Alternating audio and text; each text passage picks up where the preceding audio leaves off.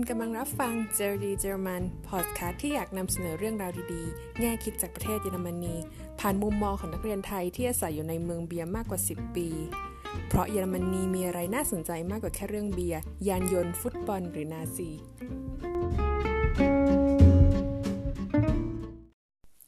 สวัสดีค่ะ มาพบกับเจอดีเจอรมันในตอนที่ 4 แล้วนะคะช่วงนี้นะคะที่ประเทศเยอรมันก็เข้าสู่หน้าหนาวอย่างเต็มตัวแล้วนะคะอุณหภูมิภายนอก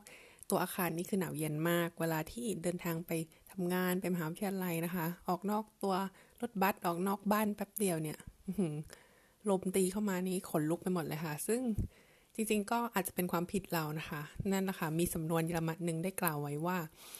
ไม่มีหรอกอากาศที่แย่ แต่จะมีก็แต่เสื้อผ้าที่ไม่เหมาะสมนะคะ ก็คือสำนวนนี้ก็บอกอยู่นะคะ ว่าถ้าเราเตรียมความพร้อมการแต่งตัวให้ดีๆ เนี่ย เราก็อาจจะ สามารถฝ่าลมหนาวไปได้ แล้วก็อยู่ที่นี่ได้อย่างคนเยอรมัน แต่นั่นแหละค่ะ นี่ขนาดว่าเราแต่งตัวมาออกมาอย่างดีนะคะใส่ฮิตถงฮิตเทคออกมาแป๊บเดียวยังสัมผัสได้ถึงความหนาวเย็น ทีนี้เนี่ยพอเรานึกถึงคนที่ต้องอยู่ข้างนอกนานๆนะคะ เขาจะหนาวขนาดไหนกัน ซึ่งพอเมื่อเข้าหน้าหนาวอย่างนี้นะคะ เราก็มักจะได้ยินข่าวในประเทศเยอรมัน หรือว่าในประเทศเมืองหนาวก็ตามนะคะ ข่าวก็จะมีข่าวคนไร้บ้านเนี่ยเสียชีวิตจากความหนาวเย็น episode นี้นะคะ เราก็เลยอยากจะ เอ๊เออทำให้เราสนใจเรื่องเกี่ยวกับคนไร้บ้านในประเทศเยอรมนีว่า พวกเขามาจากที่ไหน เขาใช้ชีวิตอย่างไร แล้วสังคมเยอรมันมีการจัดการเพื่อว่าช่วยเหลือพวกเขาอย่างไรบ้างนะคะ เพื่อให้ทั้งคนที่มีบ้านแล้วก็ไร้บ้านในอยู่ร่วมในสังคมเดียวกันได้อย่างมีความสุขนะคะเชิญรับฟังค่ะ คนไร้บ้านเป็นใครมาจากไหน ก่อนอื่นก็ต้องทำความเข้าใจนิยามของคนไร้บ้านก่อนนะคะ เวลาที่เราพูดถึงคนที่ไม่มีที่อยู่อาศัยเนี่ย มันจะแบ่งได้เป็นภาพใหญ่นะคะ ก็คือเรียกคนที่ไม่มีบ้าน คือไม่มีสัญญาบ้าน ที่เป็นของตนเองหรือว่า อยู่ร่วมคนในครอบครัวอย่างเงี้ย ก็คือจะเรียกรวมๆว่า homeless แต่ว่าก็คือในภาษาเยอรมันเนี่ยก็จะใช้คำศัพท์คำว่า wohnungslos คนกลุ่มนี้เนี่ย ในคำนิยามของกฎหมายระมันนะคะก็คือคนที่ไม่มีอาศัยอยู่เป็นของตัวเองยกตัวอย่างง่าย ๆ ก็คืออย่างเช่น คนที่ไปอาศัยบ้านพักกับเพื่อนชั่วคราว ไปอาศัยโซฟาเพื่อนเพื่อหาห้องเช่า หรือว่าผู้อพยพผู้ลี้ภัยที่อยู่ในค่ายพักพิงนะคะ ก็จะจัดอยู่ในกลุ่ม v o n u n g l o s หรือว่า homeless แต่ว่าจริงๆ แล้วเวลาที่เราได้ยินคำว่า homeless เป็นภาษาอังกฤษเนาะเราก็จะนึกถึงในหนังหรือในซีรีส์เนี่ยก็คือจะนึกถึง คนไร้บ้านในประเภทที่สองนะคะ ในภาษามันจะเรียกว่าอบดักโลเซซึ่งจริงๆ แล้วถ้าคำนี้ถ้าแปลเป็นไทยก็จะออกแนวว่าเป็นคนไร้ที่พักพิงมากกว่า คือกลุ่มแรกเนี่ยจะเป็นคนที่ยังเออพอมีที่พักเนาะ มีผู้สูญช่วยเหลือแต่กลุ่มอบลักโรสเนี่ยจะไม่มีที่พักพิงก็คือภาษาเยอรมันเนี่ยมันจะแปลว่าคนที่ไม่อยู่ในพื้นที่ที่ไร้หลังคาหรือว่าคนเร่ร่อนนะคะ อย่างเช่น คนที่ที่เราเห็นก็คือคนที่พักตามสถานีรถไฟ ใต้สะพานในสวนสาธารณะต่างๆนะคะสำหรับตัวเลขทางสถิตินะคะจำนวนคนที่ไม่มีบ้านเป็นของตัวเองเนี่ยในเยอรมนนีนะคะอยู่อยู่ที่ 6 5 0 0 0 0 คนต่อคืนในเยอรมันนะคะ แต่ว่าในจำนวนนี้เนี่ยจะมีจำนวนเป็นเป็นจำนวนผู้อพยพที่ลี้ภัยอยู่ในศูนย์พำนักชั่วคราวถึง 3 5 0 0 0 0 คนเลยทีเดียว ส่วนตัวเลขของอบดักโลเซอร์นั้นนะคะ มีมีประมาณ 52,000 คน ซึ่งทางสถิติก็จากสถิติก็คือเพิ่มขึ้นทุกปีเลยค่ะ ในปีหลังๆนะคะ ส่วนในทางประเทศไทยเราเนี่ยอ้างอิงจากไทยรัฐออนไลน์นะคะ ก็มีเขียนไว้ระบุถึง 70,000 คนเลยทีเดียวนะคะก็เยอะกว่าเยอรมันประมาณเกือบ20,000 คนเนี่ย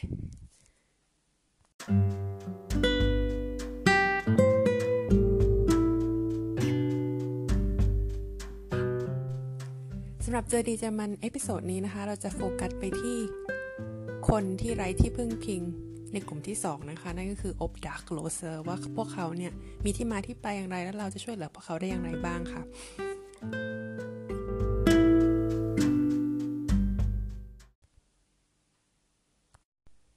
การไร้บ้านเกิดจากอะไรทำไมหลาย ๆ คนต้องพลัดถิ่นที่อยู่ แล้วก็มาอาศัยนะคะ ในที่สาธารณะสาเหตุที่ พบบ่อยเลยนะคะ ก็คือเกิดจากการที่ค่าเช่า ค่าที่อยู่มีราคาที่สูงขึ้น โดนบังคับให้ย้ายออก หรือว่าการตกงานนะคะ ปัญหาความยากจนอย่างเงี้ยซึ่งปัญหาอย่างเงี้ยก็คือเป็นสิ่งเป็นสาเหตุหลักที่เราพบได้ทั่วโลกเลยรวมถึงทั้งทั้งในไทยหรือว่าเยอรมันรวมไปถึงปัญหานะคะ การหย่าร้างจากคู่สมรสหรือว่าการแยกที่อยู่จากโดนตัดความช่วยเหลือจากญาติพี่น้องอย่างเงี้ย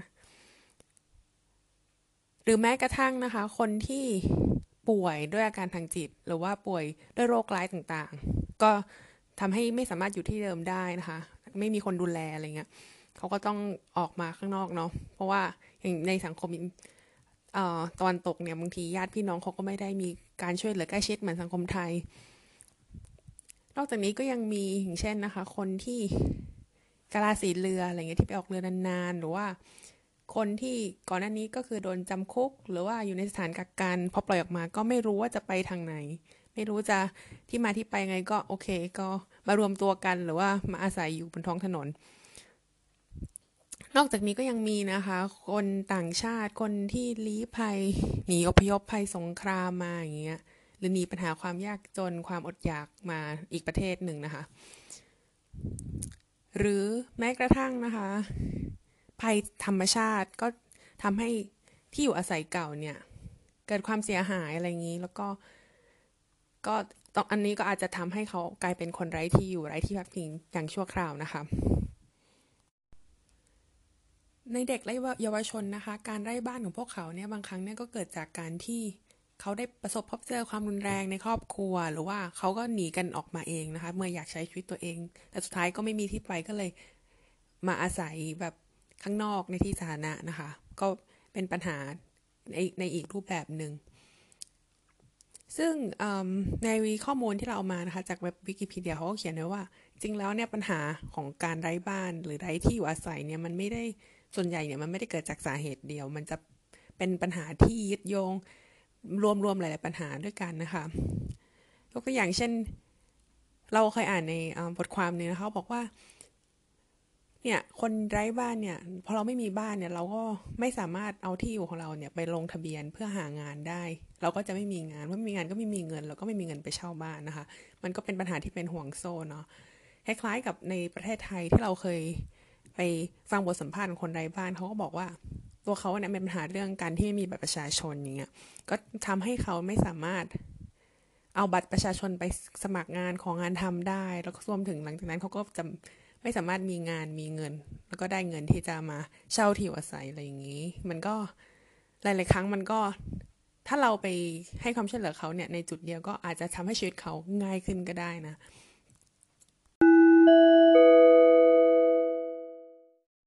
ลองจินตนาการภาพนะคะ ถ้าวันหนึ่งเนี่ยเราต้องกลายมาเป็นคนไร้บ้านนะคะ สิ่งที่เราต้องปัญหาที่เราต้องเผชิญเนี่ยมันมีอะไรบ้างนะคะ แน่นอนว่าในเรื่องของ สุขภาพนะคะ เราเมื่อเราต้องมาอยู่บนถนนเนี่ยอุณหภูมิที่มีความแตกต่างกันอาศัยอยู่ในพื้นที่ที่ไม่มีร่มเงาเงี้ยโดยเฉพาะอย่างยิ่งในเยอรมันนะอากาศติดลบ หลายองศาเนี่ยในทุก ๆ ปีเนี่ยเราก็จะได้ยินข่าวตลอดว่า มีคนไร้บ้านเนี่ยเสียชีวิตนะคะ โดยเฉลี่ยเนี่ยในปีที่ผ่านๆมาก็ประมาณ8ถึง15 คนเลยทีเดียวนะคะ แต่ในประเทศไทยก็โอเค อาจจะมีเรื่องของยุงเนาะหรือว่าเรื่องของโรคภัยที่มากับอากาศร้อน นอกจากนี้ก็อาหารการบริโภคที่ไม่เพียงพอนะคะขาดแคลนวิตามิน หรือว่า การที่สุขลักษณะอนามัยนะคะ ที่ไม่ได้อาบน้ำหรือว่าไม่ได้แปรงฟันตามที่เหมาะสมนะคะ หลังจากนั้นเนี่ยพอเราป่วยปุ๊บเราก็ไม่มียารักษาโรคนะคะ ตรงนี้ก็เป็นเรื่องของสุขภาพนะที่เราต้องเจอ แต่ว่า ซึ่งโอเคนะคะ ในเรื่องของสุขภาพเนี่ย มันมีงานวิจัยของมหาวิทยาลัยเชฟฟิลด์นะคะ เขาได้เขาได้เฉลี่ยไว้ว่าอายุของคนไร้บ้านเนี่ย จะมีอายุน้อยลง 30 ปีจากอายุปกตินะคะ เมื่อต้องการกลายมาเป็นคนไร้บ้าน ซึ่งโหอันนั้นมันค่อนข้างเยอะนะคะ ถือว่าเป็นครึ่งชีวิตครึ่งหรือว่าโอเค ถ้าใครอายุยืนหน่อยก็อาจจะเป็นหนึ่งในสามของช่วงชีวิตของคนคนหนึ่งเลยนะ นอกจากนี้นะคะก็ ยังไม่ใช่แง่ของสุขภาพเท่านั้นนะคะ ก็ยังมีแง่ของลักษณะนิสัยที่อาจจะเปลี่ยนแปลงไปนะคะ จากการที่เราต้องมาอาศัยบนท้องถนนเราก็จะต้องสู้ต้องมีความโหดร้ายคือต้องทำตัวเองให้แข็งแกร่งพอกับที่จะเผชิญความโหดร้ายได้ หรือว่าแบบเอาชีวิตรอดไปได้นะคะ ซึ่งไอในการที่นี่การเปลี่ยนแปลงของนิสัยเราเนี่ยก็อาจจะทำให้เราเนี่ย บางคนเนี่ยที่รู้สึกว่า โอเค ตอนนี้เรากลายเป็นคนไร้บ้านแล้วเราไม่รู้จะเรียกร้องความมั่นใจหรือว่ารู้สึกดีกับสังคมภายนอกอะไรบางคนก็มีความเสี่ยงที่จะไปติดแอลกอฮอล์หรือว่าติดยาอย่างเงี้ย แต่ว่าในที่เลวร้ายกว่านั้นนะคะ ก็อาจบางคนก็อาจจะโอเคในเมื่อไม่มีเงินไม่มีอาหารอะไรเงี้ยก็มีความเสี่ยงที่จะเกาะเป็นคนเกาะอาชญากรรม หรือในทางกับกันนะคะคนไร้บ้านก็สามารถตกเป็นเหยื่อของอาชญากรรมได้ คือหลายหลายครั้งที่เราจะได้ยินข่าวว่าคนไร้บ้านเนี่ยถูกได้รับความรุนแรง ไม่ว่าจะทำรุนแรงเพื่อเงิน หรือความรุนแรงทางด้านทางเพศเนี่ย ซึ่งข่าวอย่างเงี้ยเจอกันบ่อยมากเพราะว่าคนที่ไปทำร้ายเขาเนี่ยบางที อาจจะเป็นคนไร้บ้านในการหรือว่าเป็นคนอื่น ซึ่งคิดว่าเขาเนี่ยไม่มีทางสู้หรือว่าเขาไม่มีสิทธิ์เรียกร้องอะไรก็ไปทำเขานะคะ ซึ่ง อ้โห ปัญหาที่เราพูดมานี้มันก็เยอะมากเลยในมีมีปัญหาในหลายมิติเลยทั้งในเรื่องของนิสัยสุขภาพ แล้วก็ปัญหาที่เเป็นผลกระทบจากทางสังคมนะคะ แล้วทางภาครัฐเนี่ยมีวิธีการช่วยเหลือคนไร้บ้านอย่างไรบ้างนะคะ ขั้นแรกเนี่ยเราก็ต้องป้องกันปัญหานี้ด้วยการสร้างที่อยู่อาศัยให้พอกับจำนวนคน พูดง่ายแต่ทำจริงไม่ได้ถูกไหมคะ เพราะว่าหลาย ๆ คนเนี่ยในทุกสังคมเนี่ยมันก็จะต้องมีคนที่แบบ การจัดการทรัพยากรเนี่ยมัน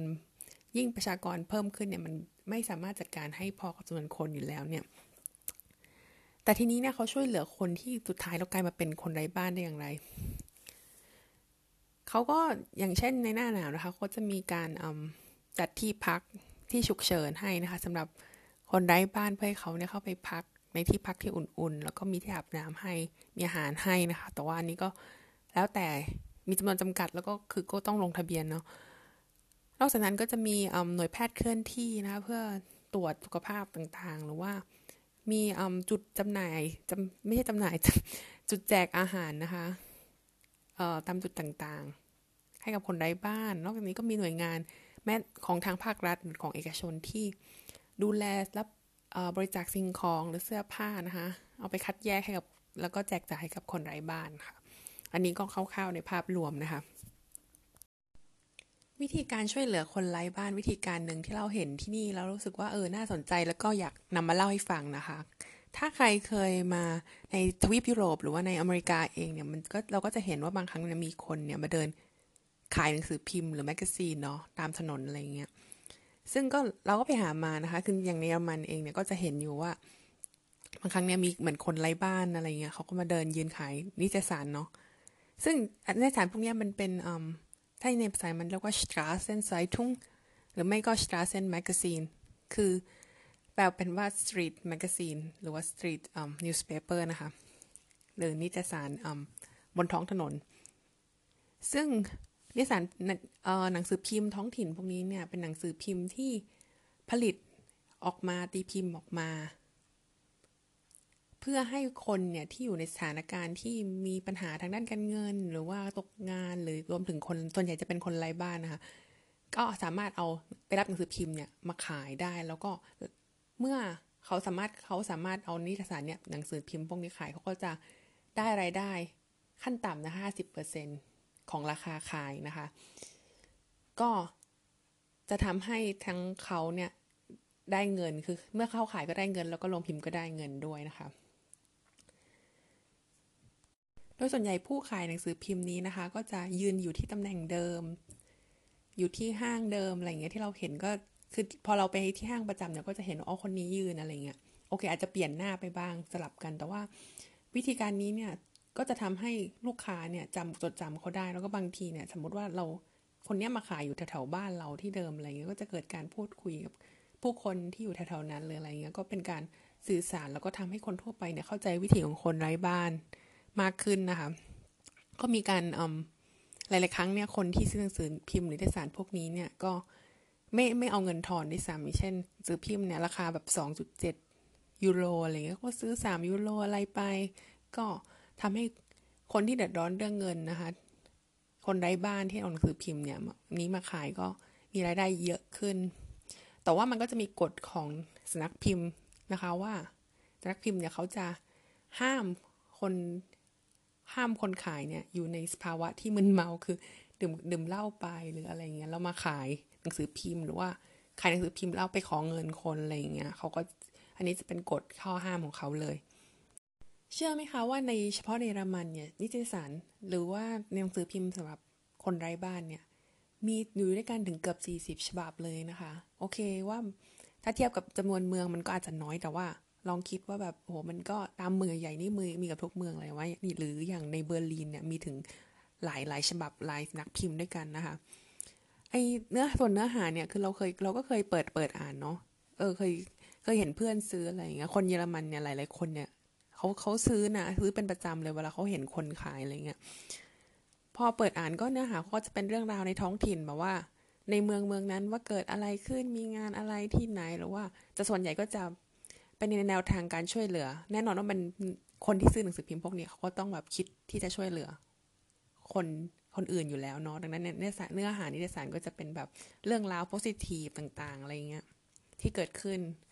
ในเมืองอะไรอย่างเงี้ยในในพื้นที่นั้น แต่ว่าตอนที่เราไปเบอร์ลินเนี่ยเราก็ได้ซื้อนิตยสารคนไร้บ้านที่เบอร์ลินช่วงช่วงสัปดาห์นั้นเป็นช่วงสัปดาห์ ที่เขาฉลองกำแพงเบอร์ลินถล่มเนาะเขาแล้วนิตยสาร ที่นั่นเนี่ยหนังสือพิมพ์ที่นั่นเขาทำดีมากคือ ข้างในก็จะเป็นแบบเป็นอินโฟกราฟิกรวบรวมข้อมูลในอดีตนะคะ เรื่องของกำแพงเบอร์ลินถล่มแบบว่า จัดทำเป็นสีสวยๆเลยแล้วก็เขียนว่าแบบเออในตั้งแต่อดีตจนปัจจุบันนะมีแบบการอพยพย้ายถิ่นฐานคนเยอรมันคนต่างชาติเข้าออกเท่าไหร่แต่ว่าภาพคือสวยมากค่ะหรือว่า วิธีการที่คนหนีออกจากเยอรมันตะวันตกไปตะวันออกมันมีอะไรบ้างก็ทำเป็นรูปแบบเครื่องบินอะไรอย่างงี้คือแบบว่าเปิดเพลินดูแล้วเพลินมากเลยคือแบบ คอนเทนต์ดีจริง ๆ ค่ะ ไม่ได้บอกว่าเฮ้ยคือเราคนที่ซื้อเนี่ยบางทีมันก็ไม่ได้แบบว่าซื้อเพราะว่า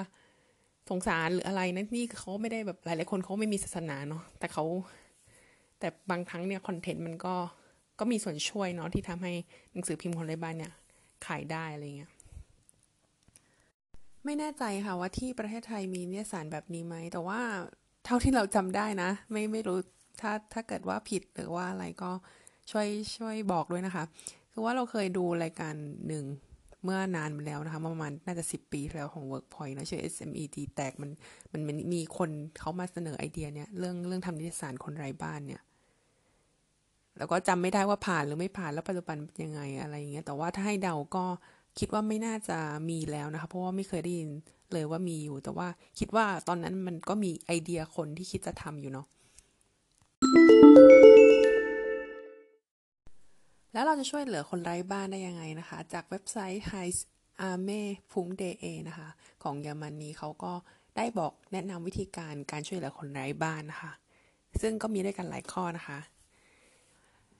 ข้อแรกนะคะ คือสังเกตนะคะ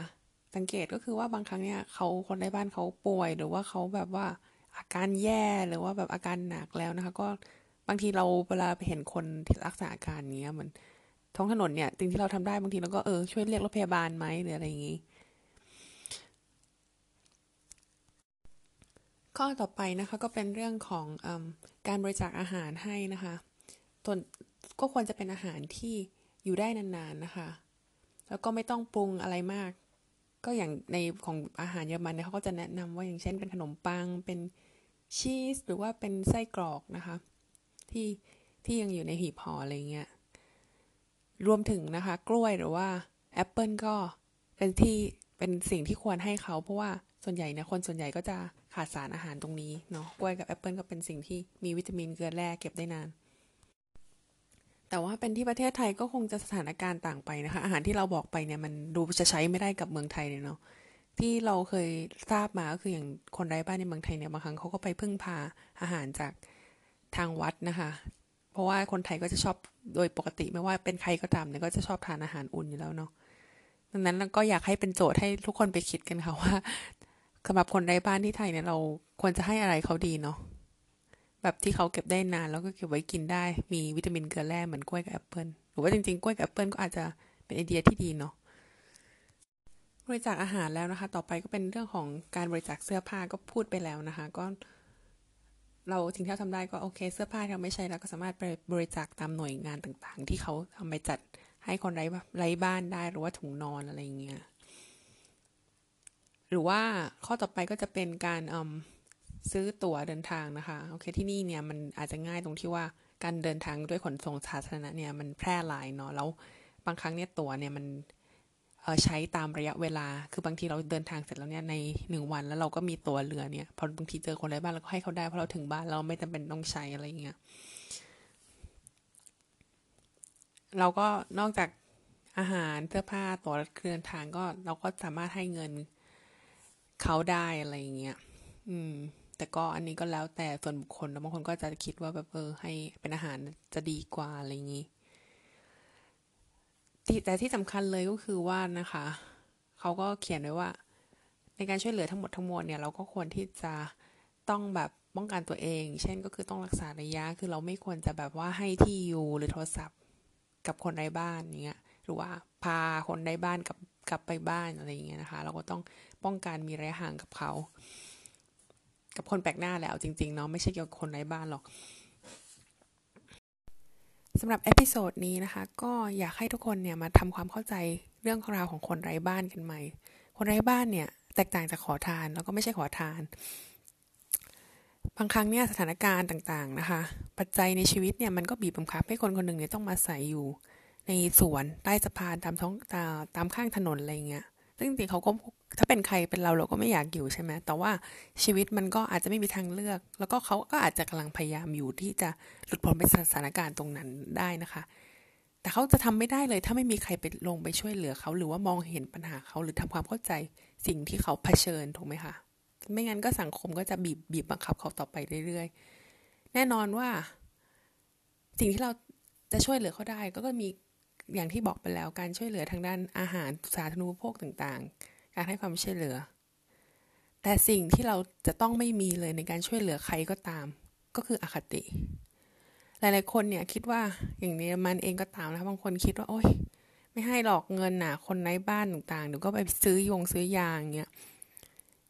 อันนี้เราก็ไม่รู้ถูกไหมคะ แน่นอนถ้าคุณไม่พอใจคุณไม่อยากให้ก็โอเคมันเป็นสิทธิส่วนบุคคล แต่ว่า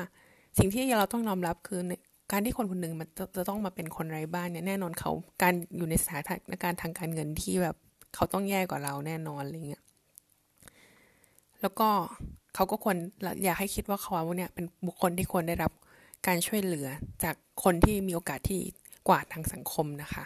ก็อยากฝากไว้แค่นี้ค่ะสำหรับ episode ที่ 4 แล้วนะคะ ของเจอดีเจอมันก็หวังว่าจะได้เจอกัน episode ต่อไปก็ขอโทษด้วยค่ะ ที่ episode นี้มาช้าไปนิดนึงนะคะสำหรับใครที่มีคำถามหรือว่า อยากคอมเมนต์อะไรต่างๆ ก็เขียนอีเมลมาได้ค่ะ หรือว่าจะติดแฮชแท็กก็ได้นะคะ แต่จนบัดนี้ก็ยังไม่มีคนติดแฮชแท็กแต่ก็ไม่เป็นไรค่ะ ก็เขียนอีเมลมาได้ค่ะ แล้วก็ไว้เจอกัน episode หน้าค่ะ สวัสดีค่ะ